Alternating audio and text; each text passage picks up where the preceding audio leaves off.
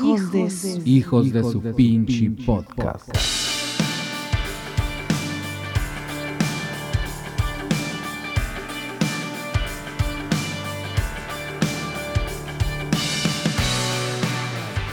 Amigos, ¿qué tal? Otra vez bienvenidos a un podcast más, a la segunda parte de Ordinario Extraordinario con Maya Zapata, con el Lalo y con el Chava. Lalo, ¿cómo estás? Excelentemente bien. ¿Y tú cómo estás, chava? Bien también. No me bañé desde el episodio anterior. Traigo la misma ropa igual que tú. Simón, qué casualidad, qué ¿no? loco. Nos pusimos de acuerdo, ¿no? Sí, parece. Oigan, este, pues no se pierdan esta segunda parte, ya que están aquí, escuchen la completa. Y si no han escuchado el episodio anterior, para que agarren el hilo, vayan a es. escuchar el primer, la primera parte de este capítulo, bueno, episodio de Ordinario Extraordinario, Lalo. Así es. Sí, porque si no, a lo mejor se van a quedar ahí este, atoradones este, con los temas, porque brincamos de uno a otro y luego regresamos y luego. Pues estuvo, pues es que se puso buena la plática, pues. Estuvo muy, es. bastante interesante. Y Nomás nos faltó el cafecito a- Ándale. sí, o la cervecita, no sé. O la cervecita. sí, bueno. Oigan, antes de que lo escuchen, vayan a las plataformas de redes sociales, en Facebook, Twitter e Instagram, y síganos en esas redes como arroba hijos podcast. En. YouTube nos encuentran con el numeral hijos podcast o y en mi canal personal Salvador Corpus. Así que pues disfruten este último episodio, la segunda parte del último episodio de la primera temporada de Ordinario Extraordinario de los hijos de su pinche podcast. Tus batallas. Tu lucha interna. La vida. ¿Quién te acompaña? Logros. Felicidad. Libertad. Tu historia. Ordinario, extraordinario. A ti, a ti en lo particular, Maya, algo que, que te haya que te haya marcado como que, que fueron racistas contigo, discriminatorios eh, por tu color de piel y que no te dieron un papel o, o algo eh, en tu vida cotidiana que hayas dicho, hijo de toda tu al- algo, debe de haber algo que, que, que No, el, bueno. el más, el más Sí. así que te quedaste como que no te doy uno porque soy educada. No, ahora cuando me las dicen a mí directamente, las que no me dicen a mí directamente, esas son las que me encabronan, pero cuando me las dicen a mí directamente, aguas. Porque yo no siento que haya nada en mí que deba ser discriminado, al contrario, yo tengo un concepto extraordinario de mí misma, que me ha costado cada día de mi vida construírmelo. ¿no? Pero también es verdad que tuve un privilegio que otras personas no. Ahora, porque no tengan ese privilegio no quiere decir que se pueda acceder a un mejor lugar, que eso es otra de las cosas que yo quiero decir, ¿no? No importa qué tan difícil sean tus circunstancias, yo creo que eres capaz de trascenderlas. Ahora, no va a ser mucho más difícil cuando tus aspiraciones y tus ambiciones sean las de ser slim, ¿no? Si no, no quiere decir que no pueda suceder, a lo mejor eres la excepción a la regla, a la regla y, y yo quiero fomentar que esa idea a través de las cosas que cuento y a través de las historias que cuento, que esa idea esté y que sea una posibilidad para estas personas. Pero también es importante entender que para que cada vez haya más slims que sean, que, que, que sí real, que, porque dicen que slim es moreno. Claro que es moreno, pero es un moreno blanco. es un moreno con todos los privilegios de una persona blanca. Entonces, claro, pues no, no es igual, ¿no? Ajá. Eh, Es del me apellido. o encantaría, sea, ajá. Así es. Sí, que un integrante de una comunidad indígena llegue a ser slim algún día. Me, me fascinaría, por supuesto. Sí, claro. Y ojalá que cuando llegue allí logre traer a muchos más que necesitan, que necesitan eh, es distribuir de una manera mejor la riqueza, una manera más efectiva que, insisto, nos, nos, nos, nos sirve y nos funciona a todos. ¿no? Claro. Ahora, hablando de mis experiencias, eh, sí, claro, cuando estaba más jovencita, em, eh, estaba más jovencita y, y me, me hubo alguien que le dijo a alguien que me querían para, que por qué no me proponían un protagónico, perdón, es que me estaban llegando muchos mensajes y yo no sé hacer dos cosas al mismo tiempo.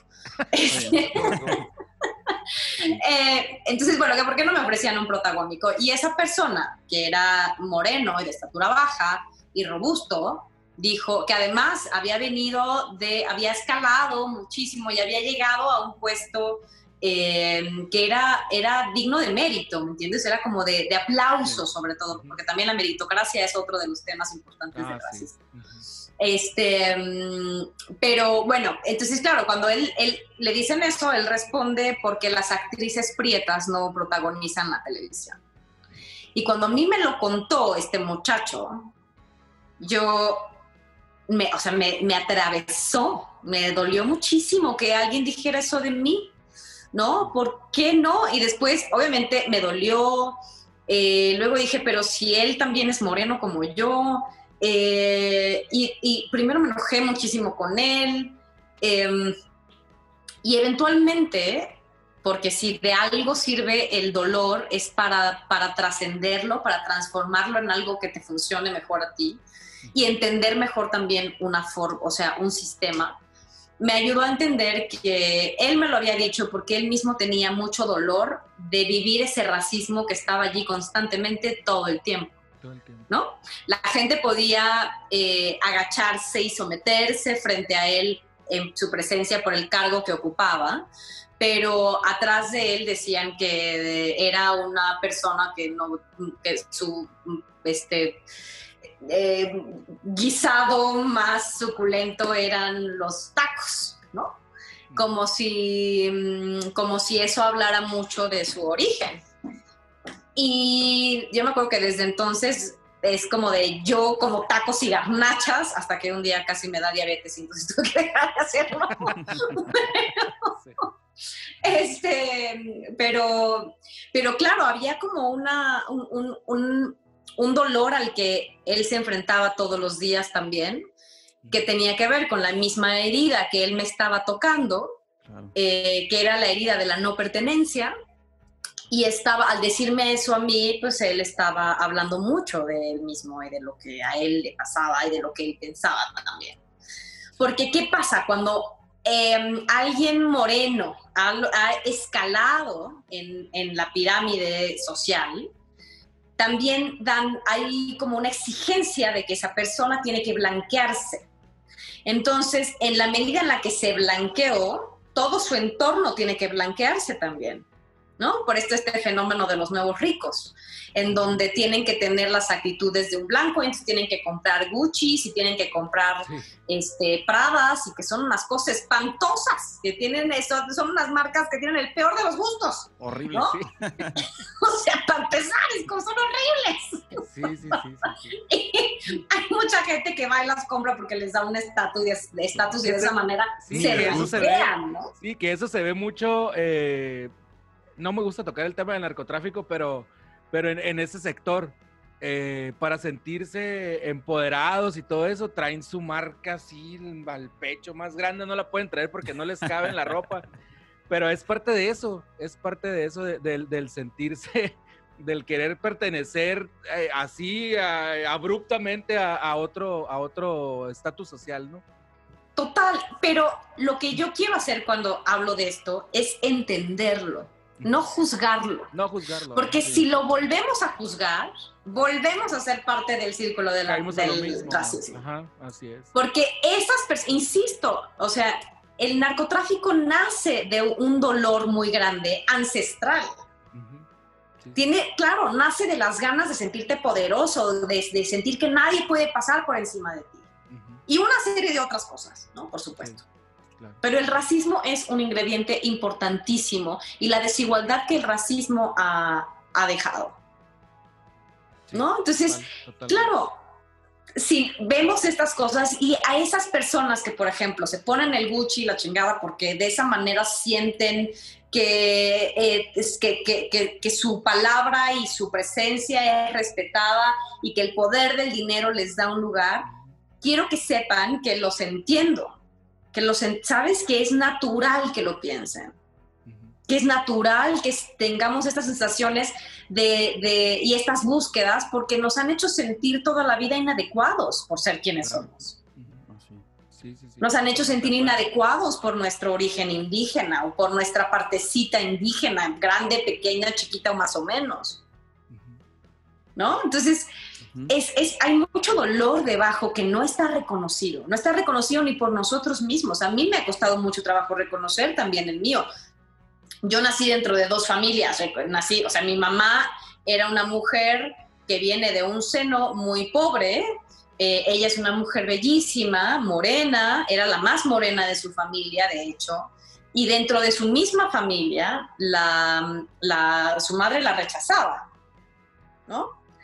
Eh, y por otro lado, mi papá es, un, es hijo de un, eh, de un español refugiado, casado con una mujer de Tabasco, pero blanca, de ojos azules, que tenía una descendencia que sí, por ahí debe haber alguien indígena, pero no ni siquiera se sabe bien, ¿no? Bien, Se sabe quiénes son los blancos. De eso sí se tiene registro. Eh, por ahí sabemos que hay alguien, había algún integrante que era, que era indígena, pero en, en el árbol que ha pasado a lo largo de las generaciones se perdió, ¿no? Cosa que nos dice mucho de, de cómo funcionamos con respecto a, nuestra, a nuestro origen indígena, a nuestra sangre indígena. Él, él era el indígena. No, bórralo. Él no era de aquí. Así, ¿no? Pues yo no sé incluso si era consciente, porque creo que todas estas cosas son como reacciones inconscientes frente mm, a un tema. Probablemente, o sea, quién sabe, a lo mejor no tenía un acta de nacimiento, no tenía un registro. Probablemente. No, no se, sa- ¿sabes? O sea, no, no, no se sabe. Sí. Entonces, lo que sí sé es que por alguna razón se invisibiliza a estas personas. Pero bueno, el caso es que unos eran, mi, mi papá, su familia es privilegiada y blanca, y la, la familia de mi mamá era eh, vulnerable económicamente y morena. Y nazco yo y yo soy, eh, pues soy blanca para mi familia morena, soy la güera, y para mi familia blanca soy, o bueno, o era, bueno, soy morena. Era la morena y la pobre cuando era chiquita, ¿no? Porque además era hija de mi mamá y vivía con ella. Y entonces, claro, pues como vivo con ella, pues entonces tengo esa adherida a todo lo que, lo que mi mamá implicaba. Mi mamá no podía, yo iba a las reuniones de mi familia blanca y no podía llevar a mi mamá. Mi mamá no estaba incluida dentro del paquete. No me digas eso. Y no había una, no había una mala intención de, de fondo, porque ambas familias son buenas personas. Sí. Es algo natural, algo que así es y nadie se cuestiona, aunque a mi mamá le dolía muchísimo. Y a mí también, Sí, pues claro, cómo no. ¿No? Pero son este tipo de cosas las que nos, damos, nos vamos dando cuenta y les digo, o sea, a mí me costó mucho trabajo darme cuenta de que esto, o sea, ni siquiera me costó trabajo darme cuenta, ya sabía, pero sentir que tenía el derecho a reconocer que esto fue verdad, ¿sabes? Eliminó el 90% del trauma o el 80% del dolor. Y me hizo entonces mirarme con otros ojos. Afortunadamente, por otro lado, tenía una mamá que me decía que yo era la niña más bonita del mundo. ¿Y cómo funciona el, el refuerzo positivo de las palabras de los padres, no? Mi mamá me decía que yo era la niña más bonita del mundo y como trabajaba en las películas y íbamos a trabajar a las películas de los güeros, que los güeros venían, los, los gringos venían a hacer sus películas acá, o los güeros de otros lugares del mundo, claro, ellos se paraban frente a mí y decían, qué bárbaro, qué niña tan bonita. Y yo decía, híjole, mi mamá tiene una razón, qué bárbaro. sí. Mi mamá no me mentiría. Ajá. Así es. Sí. Claro, los papás nunca mienten, ¿no? Cuando uno es. chiquito, los papás no mienten. Entonces era como de, qué bárbaro, pues sí soy la niña más bonita del mundo, ¿no? Luego ya crecí y me di cuenta de que no, que había otras niñas más bonitas. Y curiosamente, las, las, las mujeres más bonitas o las niñas más bonitas que yo veía eran mujeres que se parecían a mí, que tenían mi color de piel. Entonces, por eso sí es fundamental, y eso es genuino, eso es verdad. También podía ver a una mujer blanca, pero siempre veía a las mujeres blancas y decía, pues sí, está bonita, pero pues como todas las que estaban ahí en la tele, ¿qué, cuál- qué es, qué es eso de original? Está muy original, normalizado. sí. ya se normalizó, ¿no? Sí, mo. Sí, y a mí me hizo, o sea, para tener esa base, esa base de mi mamá, de, su amor y de su aceptación y de, tener como una acción afirmativa todo el tiempo decirme que yo era la niña más bonita del mundo y que mi color de piel era hermoso y ta, ta, ta. Eso tuvo, me permitió a mí poder defenderme más adelante cuando me tocó defenderme sola frente a, las- a a la ignorancia de la gente. ¿No? Y hoy puedo hacerlo, pero bueno, sí, sí. o sea, que alguien se atreva a decirme algo o a alguien que está cerquita de mí, porque los regaño. Pues claro. Los regaños nos terminamos riendo, pero los regaño. O sea, sí les digo, oiganme, chavos, pues, no sean sopes.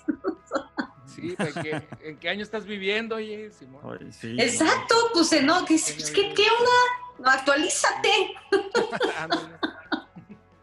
Sí. así es. Oye, eh, Lalo, ¿quieres preguntar? Sí, no, este, de hecho ahorita que les quería comentar que con todo esto que estábamos platicando, que nos estaba platicando eh, Maya sobre las oportunidades en televisión, Yalitza Aparicio fue como el, la- la- el sopapo, por decirlo de alguna manera, que todos necesitábamos, ¿no? Como decir, oye, ahí te va, despierta, ve lo que está pasando, ve esto. Ay, sí, a mí me encanta que Yalitza Aparicio haya aparecido. Sí. por nuestra, nuestro mundo mediático, racista y tal, pero, eh, pero, y- pero que se puede curar, ¿no? El racismo es un veneno Sí. del que nos podemos, por lo menos se puede, se puede mm, disminuir bastante. Eh, Yalitza me parece que es un personaje extraordinario. Primero porque además le toca, si, si bien eh, no me gusta que la haya puesto ahí un hombre blanco, ¿no? Pero bueno, muchas veces no queda de otra y sin embargo creo que él lo hizo muy bien. O sea, él estuvo, o sea, no, no, no tenía toda esta agenda detrás, sin duda. Como que se les apareció a todos con Roma todas estas cosas y todas estas luchas, no sé, pero, pero bueno, me imagino. Y Yalitza no pudo, o sea, no pudo haber persona más ideal que Yalitza porque es una maestra, es una comunicadora, es alguien que viene aquí a enseñarnos nuestras pendejadas, ¿no? Nos viene, nos viene a, a poner de frente con, con nuestras es- creencias más estúpidas, ¿no? Más primitivas. Y me encanta, me encanta porque efectivamente incluso a mí me cambió la percepción de, de ella.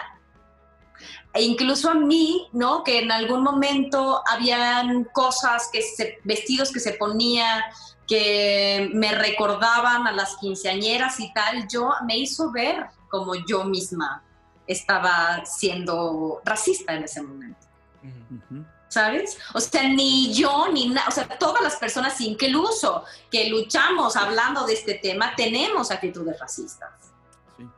Porque, porque crecimos en una cultura y es muy difícil no, no ser parte de esa cultura. Por más grinches que seamos, por más este, ermitaños que seamos, por más solitarios que seamos. Sí. Entonces, me parece que es una persona inteligentísima, que además tiene una fortaleza que yo le admiro, porque yo no tengo ni la mitad de la fortaleza que esa mujer tiene, para aguantar todas estas cosas y seguir digna de pie y, y, ¿sabes? O sea, chingón. No quiero decir que no le hayan dolido algunas de estas cosas, porque pues uno no es de palo. Y qué bueno No, que uno no es de claro. palo. Porque además, insisto, el dolor nos sirve para trascenderlo y para ayudarnos a cambiar y entender cosas de una mejor manera.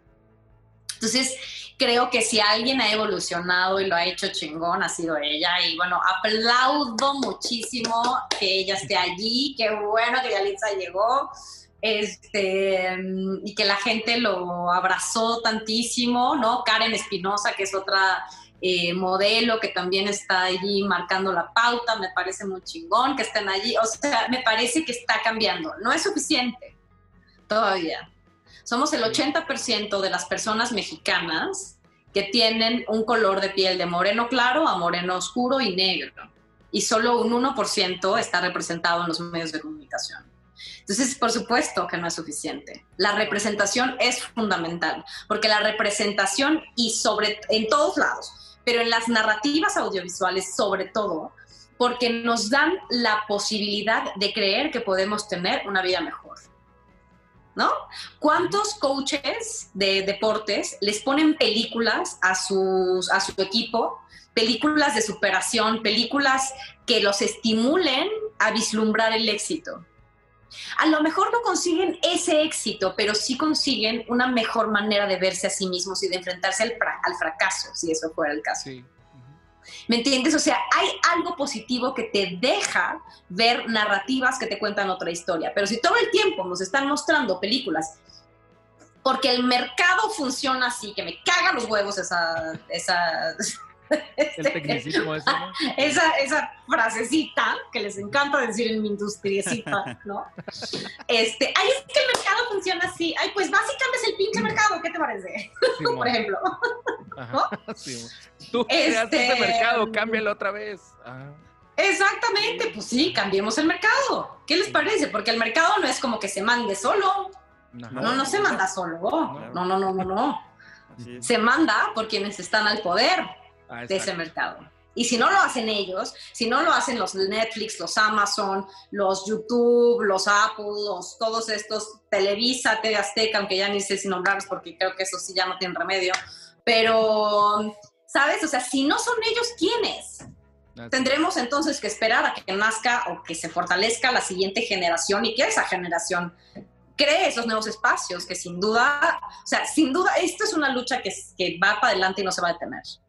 Aunque a veces te- tengamos que pasar, tomar unos pasitos para atrás, como acabamos de ver en Estados Unidos y en algunos lugares, en algunos países del mundo, ¿no? Donde se ha necesitado eh, retroceder unos pasos para avanzar dos más, Para avanzar, ajá.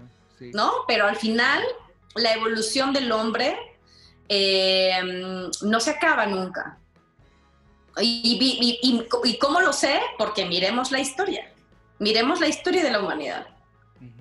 Y así nos damos cuenta que vamos hacia un lugar mejor cada vez. Eso no quiere decir que se erradiquen los problemas, que se erradiquen las luchas, no, o las razones por las que luchar. Pero sí es verdad que cada vez estamos en un mejor lugar. Así es. Oye, Maya, eh, te vimos en, en el foro de Racismo MX, este foro tan, tan mediático que se dio. El de la comedia no es un chiste, la comedia no es un chiste, el racismo no es un chiste.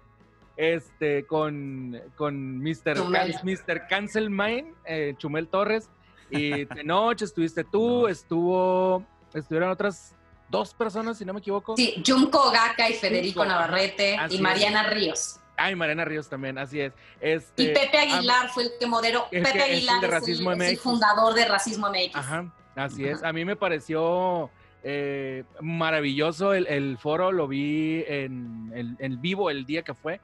Este, y también me dejó así como que, güey, pues es que sí es cierto, ¿no? O sea, siempre estamos haciendo el chiste, el chiste racista, el chiste misógino, el chiste, el chiste ofensivo sobre algo de, de- sobre la otra persona, ¿no? Eh, sin violando totalmente su, su respeto, su derecho a, a- a ser como es. Y en este caso, eh, a lo que voy, en el feminismo, eh, aquí vaya, platícame, el feminismo no es un chiste tampoco. O sea, ¿por qué nosotros como hombres siempre estamos tratando de hacer menos a la mujer? Digo, en nuestro caso, pues sabemos por qué somos hombres, pero eh, ustedes Ajá, cómo a lo ver, viven? cuéntame tú. No, o sea, pues es que siempre es, es vaya, es la misma parte de la cul- del cultural, ¿no? Del hombre macho Sí. mexicano que siempre tiene que tener oprimida a la mujer, igual que el racismo. Eh, con, eso, con eso crecimos. En nuestro caso, ya lo hemos platicado en otros podcasts. eh, yo tuve la desfortuna y fortuna a la vez de que fui criado solamente por mi mamá, la, mayoría, la mayor parte de mi vida. Eh, mi papá falleció a los 10 años y mi mamá me terminó, me terminó criando, ¿no? Eso me, hizo ser muy empático con las mujeres, de tratar de no faltarles el respeto en medida de lo posible, porque pues al final de cuentas uno a veces mete, mete las cuatro patas, ¿no?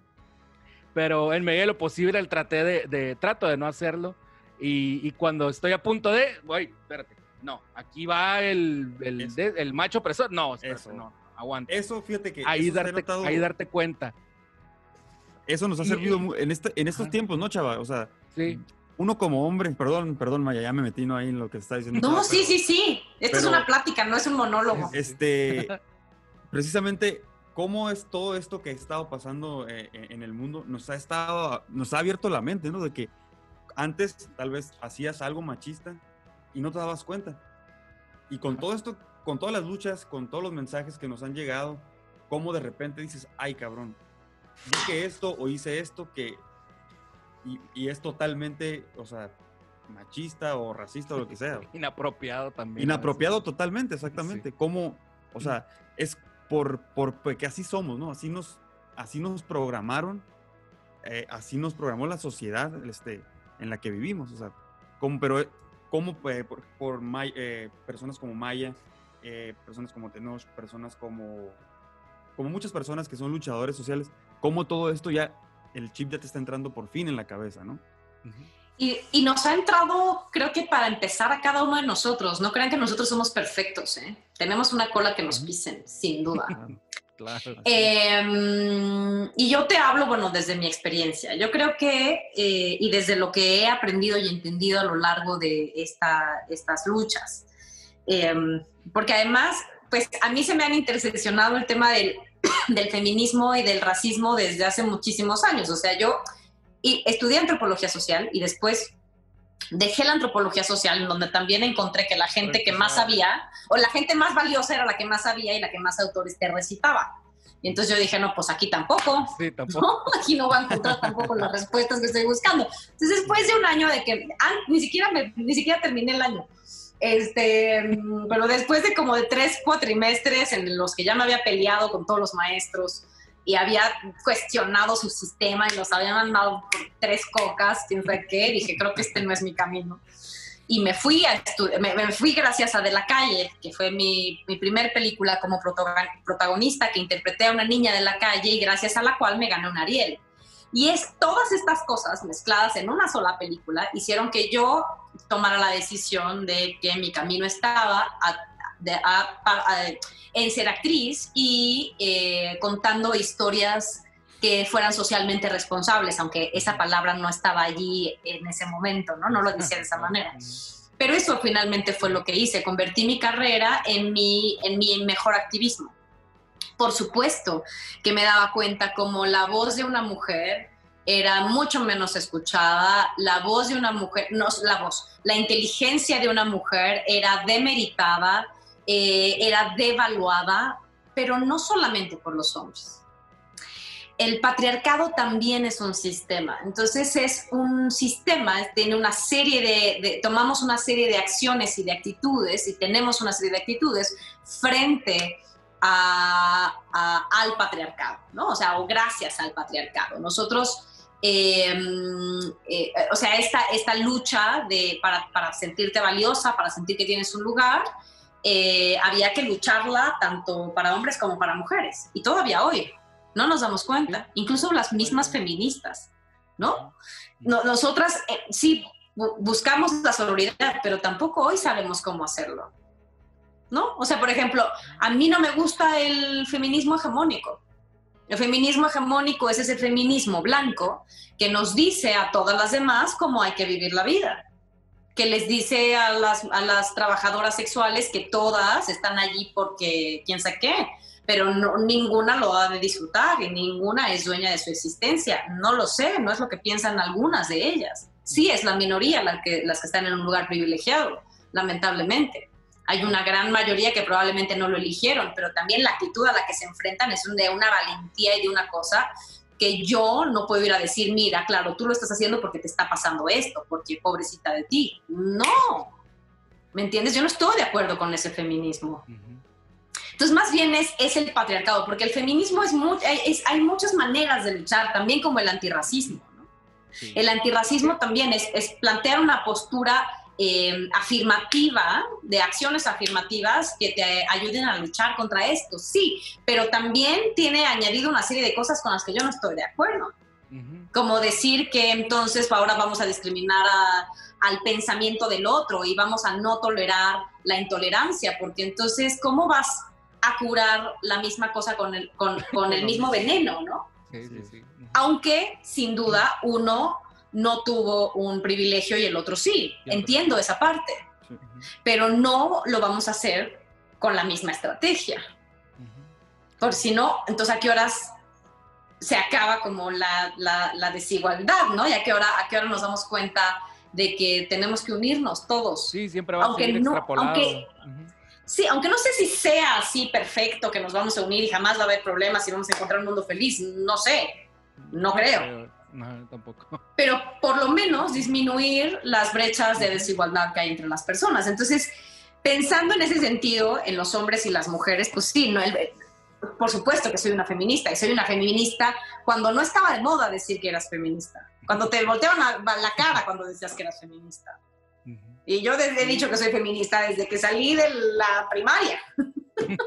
¿Qué decía? Y antes que decir, Sí. ¿y eso con qué se come, no? Ándale. No, me veían feo.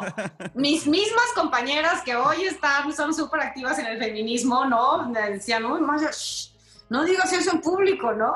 Y ahora. Digo, no me lo decían, pero era como de, uy, no, ya qué pena, no empezar a hablar de las cosas incómodas, vámonos para allá, ¿no? Y era como de, no, y ahora están ahí, sí, muy feministas. Sí, bueno. No, me encanta, me encanta igual que Sí, estén muy claro. feministas, me encanta, siempre lo voy a aplaudir, siempre, siempre. Pero Oye, Maya. a lo que, de, ¿eh? No, dale, dale, dale, dale. Ah, no, no, a lo que voy es como, claro, o sea, el, el- el tema del feminismo es un tema que lleva pues muchísimos años estando allí y, y se intersecciona y cada vez me queda más claro con las otras modos de discriminación. ¿no? Con la discriminación por, por- con el racismo, yo creo que es de las, de las peores, si no es que la peor. Porque la discriminación por ser mujer, más la discriminación por, por temas de raza, eh, tiene a las mujeres en el escalafón más bajo de la pirámide social.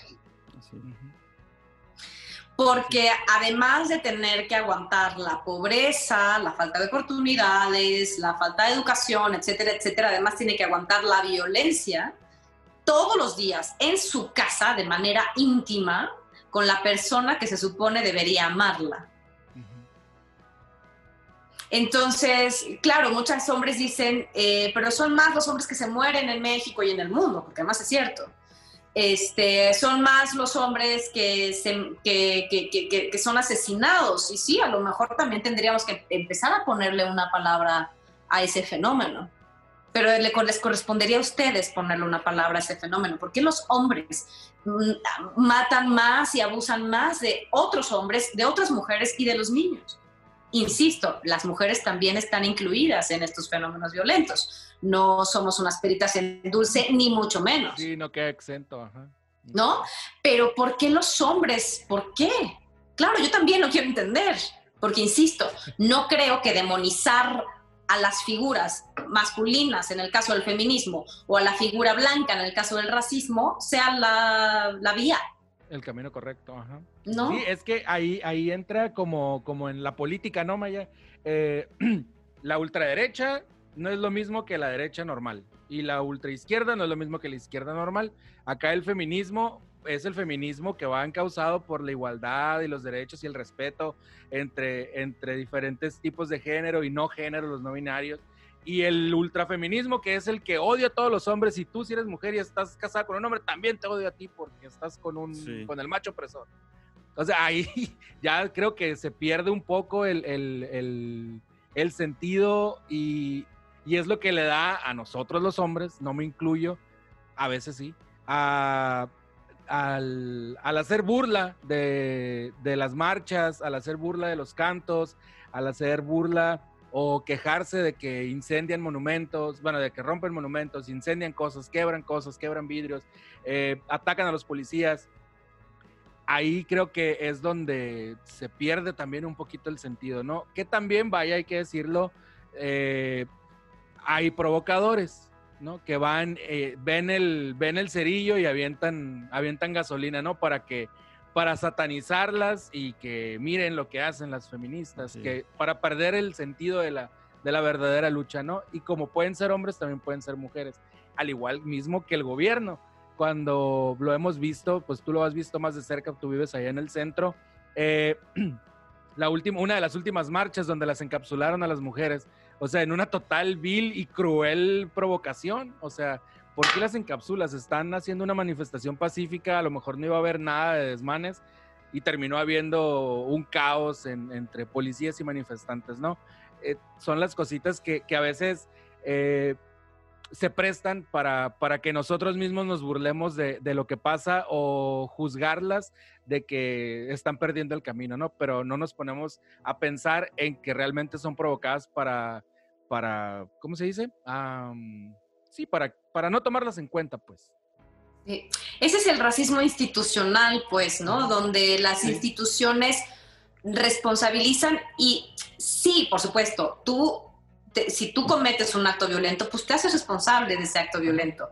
De lo que no te, de lo que ya no es posible hacerte responsable es de la repercusión, de la razón por la que estás cometiendo ese acto violento, que es la desigualdad que es, son todas esas sensaciones de enojo, de frustración, de furia, que además, por supuesto que no se van a resolver rompiendo vidrios ni partiendo madres, ni pintando monumentos. Al contrario, la ira se exacerba y no te sirve de nada. O sea, si hablamos en términos emocionales, no es que sirva de mucho. Llama la atención del gobierno totalmente el, sentido. Exacto, pero sí llama la atención del gobierno. Ahora, el gobierno si entendiera, por eso es tan fundamental como sociedad entenderlo, porque nos, porque es de ida y vuelta, hay una, hay una correlación entre el pueblo, entre el poder y el pueblo, y el pueblo y el poder, o sea, ni modo, me encantaría que no, pero sí. O sea, esto no es responsabilidad nada más de una parte, sino es responsabilidad de todos. Entonces, en la medida en la que entendamos que las mujeres están haciendo eso, así como el, el, el el, el, criticamos al malinchista, ¿no? Porque elige blanquearse. Este, mm, eh, también criticamos a las mujeres violentas, ¿no? Porque están violentando y están quejándose de que las violentan a ellas. Pero si logramos entender que, que ellas han pasado por esto, porque hay un sistema que grita por ser transformado, entonces, eso es lo, que hay que entender, que no hay que culpar, porque tampoco estoy a favor, más bien estoy en absoluta contra de decir que hay pobrecitas de las mujeres, hay pobrecitas, pobrecitos de los morenitos, me cagan los huevos, no soporto. O sea, me sale, ¡eh! me sale el demonio. Sí, sí, sí. Porque no, no es una cosita de hay pobrecitos. No, pobrecitos lo chingaron, ¿no? No. Tiene que ver con que esas personas no eligieron la vida que tuvieron. Las mujeres no eligieron eh, vivir una situación de violencia, aunque hayan elegido al hombre con el que se, se casaron. Por supuesto que eligieron a ese hombre y, y escogieron desde sus patrones de infancia y sí, sin duda, ¿no? Pero no eligieron vivir así. Si me pones a elegir, elegiría a ese hombre con todo ese bagaje o a esa pareja con todo ese bagaje de dolor transformado. Si me pones a elegir. Claro. ¿No? Pero como es un sistema, le, le, compete al gobierno hacerse cargo del sistema que, que crea las motivaciones para que esas personas ay, me fui un momentito, que crea las, que, sí, que, que, ese sistema que crea las motivaciones para que esas personas salgan a violentar, ¿no? O para que esas personas vayan a blanquearse. Sí. Así es. Oye, Maya, ya te estamos robando un charro de tiempo, ¿verdad? no, está bien, me apasiona. bueno, a nosotros también. Sí. Sí, no, y además como... A, mí me gusta mucho hablar de, este tipo de cosas porque en algunas cosas no estoy de acuerdo y en otras cosas sí, y, todo este show uno que, se da la, la, discrepancia de opiniones, ¿no? Y está perfecto, porque de la diferencia de opiniones es donde aprendemos. Perdón que te interrumpa. Está, está, bien complicado también encontrar un equilibrio, ¿no? Cómo, cómo, si eres violentado, no violentar a los demás también. Sí, es muy difícil. O sea, es. Son temas, por eso son tan Me lo el volante. Porque. bueno, pero es que tú tienes un problema de ira crónica. Un problema de ira al volante. Perdona a todos los que se me han atravesado y les he mentado a su madre. Entonces, sí, son, son temas que aquí podemos estar cinco horas, o sea, sin parar. O sea, y, y es complicado porque, pues, eh, todos tenemos derechos y, es a veces difícil ver hasta dónde termina tu derecho y cuando estás traspasando el derecho de los demás, ¿no? Este, y ahorita yo te, te, te quería preguntar, Maya, pero ya, ya nos diste un, el avance muy, muy completo sobre el gobierno, de qué, qué, está haciendo el gobierno, o sea, para, pues para ayudar a, solucionar todo esto. Porque, uh, bueno, yo a mi comentario muy personal, es un gobierno muy pasivo, muy pasivo. ¿Sabes qué pasa? Que creo que este gobierno eh, tiene la intención, o sea, él cree que las mujeres pueden cambiar su vida. O sea, que las mujeres deberían encontrar el poder para cambiar sus propias existencias. Eh, y no quieren sucumbir a ningún acto de violencia, ninguno, porque están juzgándolo a todos con la misma vara. Todos los actos de violencia se juzgan con la misma vara. Y como es un gobierno pacifista, pues entonces no quiere juzgar a todos, a, a, a ningún acto, o sea, a, ningún acto con alguna excepción. Entonces, eh, claro, es un gobierno que no ha entendido qué significa que el racismo sea estructural y qué significa que el, feminismo es una estructura también, es estructural y sistemático. ¿Cómo? ¿Con qué se come? No lo saben, por eso están juzgando todo con la misma vara. ¿Cómo se va a juzgar a un pueblo desigual socialmente hablando eh, con medidas iguales? Si no somos iguales socialmente, ¿cómo usamos las, las mismas medidas para todo el mundo? Claro. Sí, y ahí, ahí va el, también el, acceso a la justicia, ¿no? No tiene el mismo acceso a la justicia eh, la persona eh, de, vaya, de, escasos recursos, humilde, morena, o mujer morena, humilde, no tiene el mismo derecho a la justicia que la mujer blanca, adinerada, eh, y culturalmente eh, un poquito más elevada que los demás, o bueno, con algún estudio eh, académico, ¿no? ¿no? No es lo mismo. Y no quiere decir que sea porque la, el que tiene dinero sepa más, sino porque tiene dinero para pagarlo.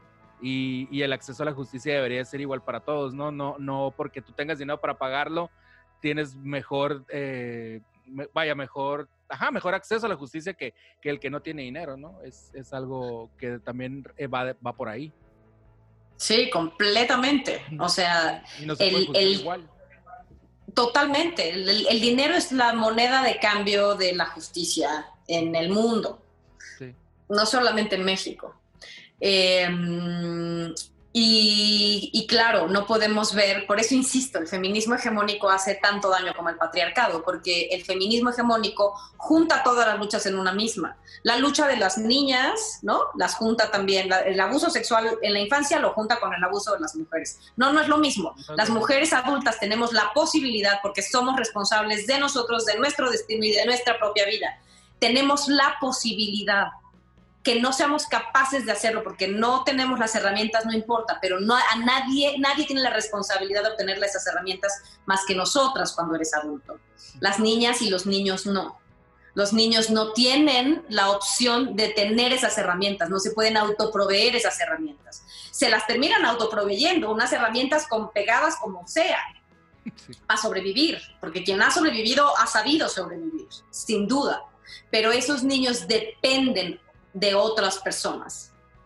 Y, y, y, su salud emocional, mental y física depende de los adultos que están a cargo. Entonces, no, no se puede juntar todo en una misma canasta, ¿no? Yo soy una obsesiva de ordenar. Claro. Divide y separa, ordena para después que todos convivamos en gran armonía, ¿no? Como mari soy una maricondo de las luchas sociales. vamos a ordenar por categorías, chavos. A ver.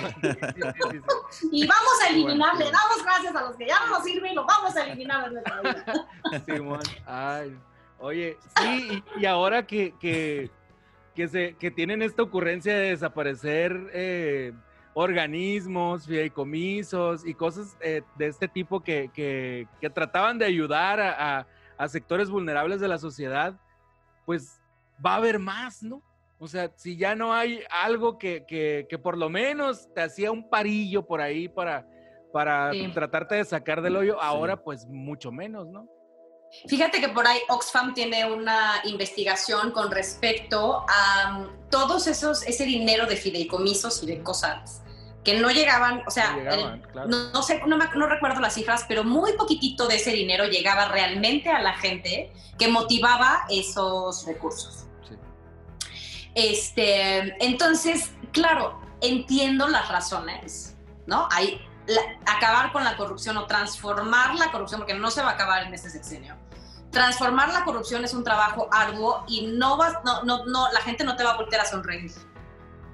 Entiendo, lo que pasa es que no puedes segmentar, o sea, ahí sí no puedes segmentar todo, tienes que hacer caminos paralelos. Tienes que encontrar vías en donde sí te des- en donde sí creas este, caminos para que ese dinero llegue a la gente que tiene que llegar. Porque ahorita dicen que están haciéndose cargo por la pandemia y ahorrando y la chingada, pero pues yo sigo escuchando a la gente pobre, es pobre, Pobre. Más pobre todavía.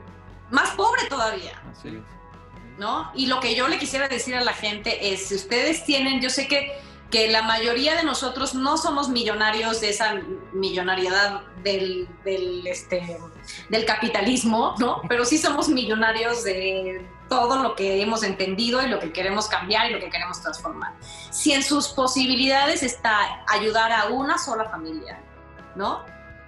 Hagámoslo en la medida de nuestras posibilidades porque sí hay mucha gente que sí la está pasando mal. Entendamos que nuestro privilegio sí tiene una deuda con alguien más y que sí podemos pagarla. Que eso no quiere decir que nosotros hayamos hecho nada malo, es que la heredamos. Pero podemos, frente a esa herencia, hacernos pendejos o hacer algo de manera activa. Y eso nos va, se los prometo, nos va a hacer sentir mejor. Porque tenemos un montón de, de- de, excusas que nos ponemos por las cuales no actuar. Porque claro, tener esa responsabilidad es como sentir que te echas un paquete encima que a lo mejor un día no puedes cargar. ¿No? Y si un día no lo puedes cargar, no pasa nada. Tienes el derecho de decir, hoy no puedo luchar. No pude. No, hoy no pude y está bien, pero ya lo hiciste. Lo hiciste cuando pudiste y eso está chingón y lo volverás a hacer las veces que puedas, siempre que puedas. ¿No? Para, para eso sirve entender el mundo desde esta otra mirada. Claro. Sí, totalmente de acuerdo. Y ahí va también el, el white el que va y se saca la foto ayudando, el que va y Ah, se claro. saca la foto o el video eh, dándole eh, algo a alguien. Güey, no necesitamos tus migajas. O sea, no es por eso. ¿Estás de acuerdo? O sea, si no, lo vas a ir Totalmente a hacer, si no lo vas a ir a hacer así de corazón, güey, no vayas, güey. No es una no, simulación. ahí no ayudas. Ajá, ahí no estás ayudando. Ahí estás haciendo sentir mal a, a- a quien le estás dando tu supuesta ayuda, ¿no? Ahí es como que, güey, ¿en serio? O sea, prefiero. sí, o, a- prefiero o acérquense hoy, güey. instituciones también. Ajá. No, no quiero como desanimar también a, esos, a esas personas que tienen muchos seguidores, como Belinda, por ejemplo, que en el terremoto hizo como cosas lindas. Y hubo mucha gente muy famosa que hizo cosas Sí, lindas también. Sí es verdad que hay una parte que es por la foto y está bien, somos seres humanos. Nos encanta ser reconocidos y está chingón. Lo que está chingón también es que nosotros abramos brecha para que otras personas sean las reconocidas. ¿no? Que lo hagamos con nuestras compañeras, con nuestras pares, aquellas que creemos que es nuestra competencia. Nos cuesta mucho trabajo hacer esas cosas. Pero, y sí, y creo que la mejor manera también para seguir luchando es acercarse a instituciones que ya se, que, que a eso se dedican, que de eso viven, Sí, que viven de ayudar a otras personas. Eso nos, eso nos, nos quita una carga. O sea, de entrada, Agenda Cero, les puedo yo decir, por favor, vayan. Y Racismo MX, por favor, vayan. ¿No? Y pregunten, ¿qué puedo hacer yo para ayudar? ¿No? Para que entonces se abran, se abran foros en donde podamos este, eh, ir y entender de una mejor manera, tomar cursos si podemos y entender cómo funciona el racismo este, como sistema y cómo lo podemos desarticular o cómo podemos ayudar para desarticularlo. Este, en fin, creo que, creo que nos tenemos que comprometer cada uno de nosotros con la causa. Creo que si algo nos ha enseñado esta pandemia es el poder de la voz de cada uno de nosotros. Claro que sí. Sí. Así es. Sí, y que, y que a nosotros, perdón, que a nosotros, eh, que nos pase el síndrome del coche nuevo, ¿no? El síndrome del auto nuevo. Que entre más, eh, entre más eh, se hable, se socialice el tema, más rápido te vas dando cuenta de dónde está es. pasando cada cosa. O sea, acá están haciendo discriminatorios con, con alguien, acá están siendo racistas, acá están haciendo machistas, acá está sufriendo una mujer de, de opresión de, de todos los sentidos, de violencia, de lo que sea. Así lo vas, lo vas normalizando, lo vas viendo y vas actuando, ¿no? Es, es creo que es algo así como el del síndrome del, del auto nuevo. Te compras tu carro, no habías visto ni uno en la calle y ya te lo compraste y hay millones de carros igual al tuyo. Así, yo creo que, que debería de ser eh, hablar de estos temas para que la demás gente les pase ese síndrome, ese síndrome del, del auto nuevo, ¿no? Pues sí, hagamos el síndrome del auto nuevo en el racismo y en el feminismo y en, en el- en la lucha contra el patriarcado, más bien, ¿no? Ándale, Sí. así es. Oye, Maya, pues ya no te quitamos más tu tiempo. Muchísimas gracias por, por, por platicar con nosotros. Esperamos que no sea la última vez porque eh, siempre platicar así se, se aprende mucho y se disfruta mucho. No, hombre, pues muchas gracias a ustedes por la invitación y les mando muchos besos a todas las personas que nos escuchen. Este, y pues ojalá que nos llevemos algo de estas pláticas. A mí me, me la paso muy bien, aprendo, aprendo cada vez, entiendo cada vez mejor. Este, me sirve mucho hacer estas, tener estas conversaciones. Así que muchas gracias a ustedes también. No, muchas gracias. Muchas Oye, gracias. para antes de, de finalizar, eh, algo que nos quieras, que nos quieras compartir desde el fondo de tu corazón sobre estos temas. Que dejen de ver las películas pendejas y las series pendejas, por favor. Eso es lo único que tengo para decirles. Oye, te, oye, te iba, te iba a decir que las mencionaras, pero mejor no, porque tal vez yo... Puta, no acabo. No, yo, no, y tal vez yo veo alguna de esas series pendejas y me voy a agüitar. A ver, tú, a ver, tú di unas, porque yo no puedo, pero no, no es ético. Series pendejas, ay, como, bueno, no sé si sea pendeja, pero por ejemplo, este, Narcos, ese tipo de, de series que, pues, sí es una realidad, pero igual pienso yo que de cierta manera fomentan, ¿no? El, el, el, pues, es como una apología del crimen, pues, Sí, apología del crimen, tal cual. tal cual. Sí. Entonces... Y que tampoco está hecho con el cuidado con el que debería ser, ¿no? Ajá. O sea, las mujeres están retratadas de una manera súper machista, este... Sí, Sí, como un objeto totalmente. Sí, pero No como hay- decíamos no hace rato, eso es lo que quiere ver la gente. sí, Pues y que- apología del crimen. Una, o sea, también es que no tienen de otra. Sí, exacto. No tienen otras opciones. Si esas son las opciones que tienen, pues esas van a ver. ¿no? Sí, porque lo que es valioso y bueno no recibe o no se le da la difusión que debería. Y, Exacto. Y, y- y- y parte de, de la problemática también es que todo este tipo de, de programas de televisión, de, de streaming y todo esto, también nos mata la curiosidad por otro contenido. o sea, De hecho, es que es una adicción. sí. Es una- Generan adicción. así es.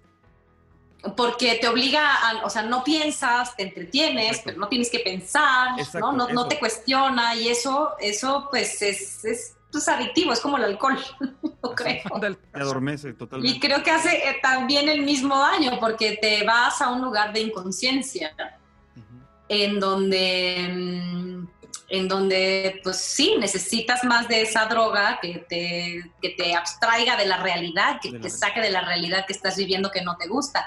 Pero así no se resuelve la realidad que estamos viviendo.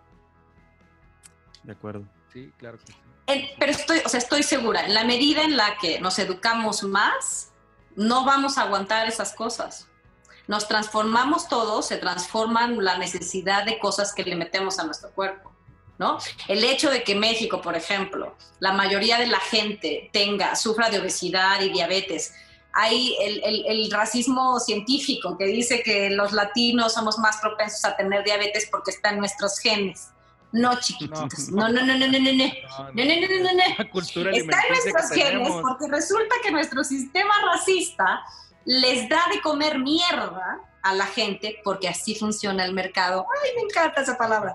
Así funciona el mercado, ¿no? La gente compra eso porque es más barato y porque es una porquería, porque a esa gente de la industria de la alimentación no le interesa alimentar a la gente, le interesa vender su producto. Claro. Y si va a vender su producto a costa de la salud de la gente, le vale tres hectáreas de reata doblada. Claro. Así es. Sí, y es el mismo, el dinero. Exacto. Entonces, dime si no es racista. Porque ¿quién crees que va a consumir eso? ¿Tú crees que lo, lo- lo comen los hijos de Slim? Lo dudo mucho. No. ¿No? Sí, sí, sí. O sea, entre más la escala social, más se va a mezclar, o sea, más vamos cuidando nuestro aspecto y nuestra y nuestras cosas que comemos. Somos más eh, selectivos con las cosas que comemos. ¿Por qué come eso la, la gente más que, que menos tiene? Porque es más barato y porque, Porque sabe mejor. barato. Y porque nadie les dijo que de ellos depende su salud. Y porque comer sanamente lo entienden como de guácala, sabe horrible comer sanamente. ¿No? Y se demoniza claro. el comer Sí, sanamente con, con lo... y no tiene que ver, insisto, no tiene que ver con una cuestión de forma, tiene que ver con una cuestión de fondo. Sí. Nosotros podemos amarnos siendo lo que somos, teniendo los, los rollos en el cuerpo maravillosos, mientras esos rollos vengan de un lugar que hable de nuestro amor propio. Porque también hay gente que pasa por una serie de cuestiones hormonales y cosas que la comida le entra distinto, pero esa comida, el problema es la relación que tenemos con esa comida, ¿no? A mí me encanta la lucha de muchas personas que están a favor de este, romper con el tema de las dietas, las fajas y con los estereotipos de belleza. Me parece chingón. Pero ¿cómo hacemos esa misma lucha al mismo tiempo hablando de lo importante que es para la gente el comer bien, para la salud, Sí. para, el- para la calidad de vida? Sí, no de las personas. confundir. ¿no? Y eso no quiere, y te juro, hay muchas maneras de comer rico y saludable. Pero bueno, ya otro día hablamos de eso. Yo no lo he encontrado, Maya. Yo sigo entrándole duro a las tortillas de harina, al refresco, a la Coca-Cola, Es una adicción. a las garnachas. A la Ahorita voy comer en- garnacha. voy a comer enchiladas con caldo de papa y queso. No, No, pues, imagínate. puro carbohidrato. Imagínate. No, es que, por eso ¿Cómo te voy digo, a preferir eso a, a una ensalada con... No, no, no. no, pero puedes, por, por ejemplo, Ah, las papas, un- hay un tip, un tip, a lo mejor se tardan más en hacerlas, pero es un tipcito. Si tú cocinas las papas al vapor, a mí me encantan las papas, soy un amante de las papas, pero te digo, me dio, me iba, salí un día casi prediabética. Y soy flaca, o sea que no tiene que ver con el peso, tiene que ver con las, con, Con la ingesta de calorías y azúcares y todo eso. sí, con, y con la calidad de lo que comemos, entonces... Ajá. Las papas, por ejemplo, si tú las cocinas al vapor, las dejas que se enfríen, las metes al refrigerador y al día siguiente las cocinas sin sumergirlas en el, en el aceite. ¿no? Ahora hay una cosa que se llama air fryer, no sé, ya le estoy haciendo publicidad aquí. Aquí yo ya, yo ya compré la mía. ¿Y te funcionó? Sí, pues quedan igual. Igualito. Quedan igual que qué. que cuando las están este, fritas. ¿En serio? Sí, es lo mismo, exactamente. Bueno, pues dicen que ya si las, si las pasas por frío y las cocinas este, al día siguiente, entonces ya se vuelven, eh, se vuelven saludables, mira. por ejemplo. O sea, hay maneras, pero pues tienes que entrar a, a igual, a educarte con la comida. No necesariamente comer bien es comer chafa, ni que te sepa feo. Nomás que hay que aprender a hacerlo otra vez. Pero la Coca-Cola, chao. Sí, es lo que La. Coca-Cola es un veneno.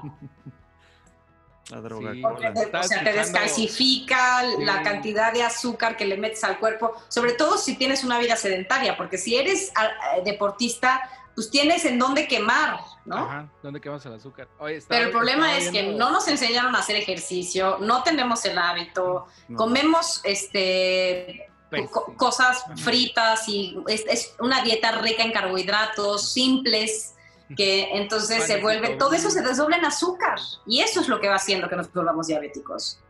Por eso te digo, no es que tengamos el gen del diabetes, de la diabetes, no, es que tenemos arrastrando nuestras, nuestras costumbres culturales bien arraigadas que nos han provocado que nuestros genes hoy estén así, pero los genes se pueden transformar. Así es. Oye, estaba viendo a un, a, un, a un doctor, no sé si era doctor o nutriólogo, me lo encontré ahí en un video en YouTube que decía, el fenómeno de la Coca-Cola es simple. Dice, cuando estás tomando cerveza, vas y orinas instantáneamente, ¿no? Después de dos o tres botes, o, medias, o lo que sea. Cuando tomas jugo de, no sé, de berenjena, que es morado o violeta, dice, vas y orinas y sale de ese color. Y así sucesivamente, ¿no? Las heces fecales también. Y cuando tomas Coca-Cola, tu orina sale amarilla, no sale, no sale negra como debería salir, como es el color del, del refresco. Entonces todo eso negro se te va quedando. ¿A dónde va? ¿A dónde va? Ajá. Y dice, ahí es donde te das cuenta que esa madre es un veneno. Y dice, porque se queda en tu cuerpo, no sale absolutamente nada del color que entró, no sale como el color que salió, a diferencia de la comida. Comes cilantro, a veces vas a, eh, probablemente orines de color verde o tu, otro resultado fisiológico de salida va a ser de ese color. En cambio, la Coca-Cola no. Dice, y ahí es donde te das cuenta que es bueno y que es malo. Así yo. Oh, sí. Pero bueno, es que es tan delicioso. Mientras, oye, Mientras esa negrura no se nos vaya el alma por la Coca-Cola. No, miren, a lo mejor nosotros ya no tenemos remedio, pero nuestros hijos sí. Entonces, aunque tú tomes Coca-Cola, aunque seas un incongruente, no les dejes tomar, Coca-Cola a tus hijos, porque se tiene que parar. Es como hacerte cargo del trauma. Si tú te haces cargo del trauma, le haces un favor a los que vienen detrás de ti. A los que vienen atrás.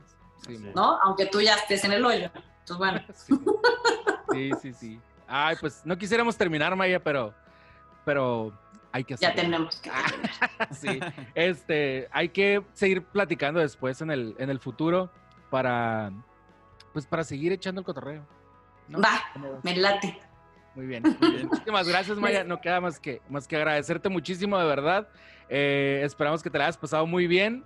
Eh, nosotros sí lo hicimos, por lo menos en mi caso. Lalo también, aunque no se lo comunica su cara. No, ¿cómo no? Yo soy bien risueño. es que ahorita la pantalla me queda hacia abajo y por eso estoy volteando hacia abajo. Ah, bueno. Muy bien. Este, pues muchísimas gracias, Maya.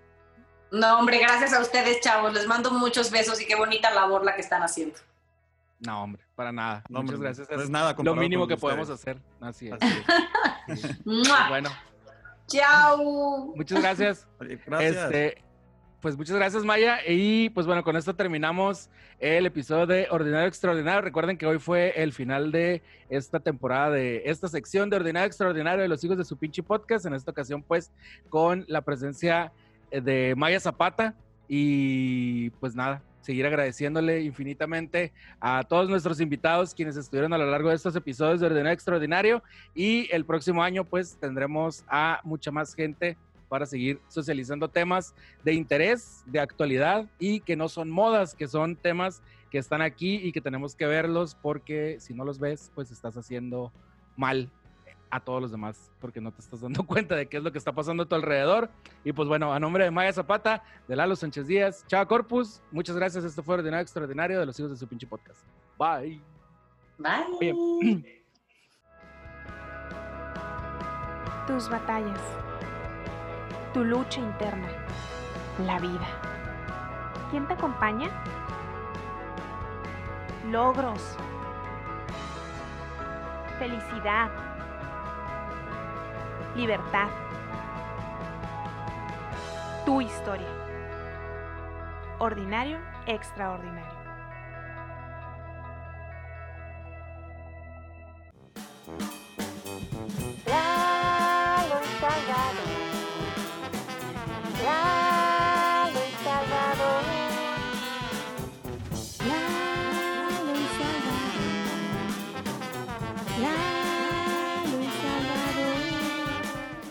Hijos, de su, hijos de su pinche podcast.